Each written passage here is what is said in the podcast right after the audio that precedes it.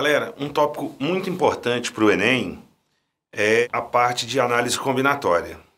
É de fundamental importância lembrarmos que tem a grande diferença entre o conectivo E e o conectivo OU. Sempre associem ao conectivo E aquela obrigatoriedade de ocorrência das etapas.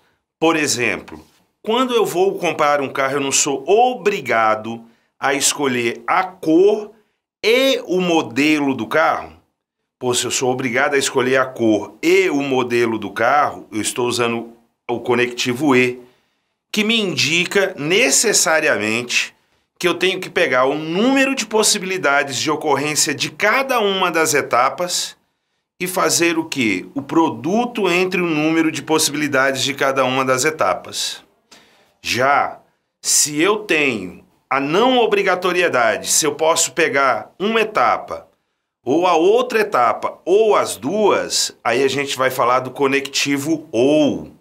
Pode ser um, pode ser o outro, ou pode ser as duas ao mesmo tempo. Por exemplo, eu vou almoçar hoje arroz ou salada. Nada me impede de escolher somente o arroz ou somente a salada ou agregar os dois pratos juntos. Então aí eu usei o conectivo ou, aonde eu vou buscar o número de possibilidades de ocorrer uma etapa mais o número de possibilidades de ocorrer a outra etapa.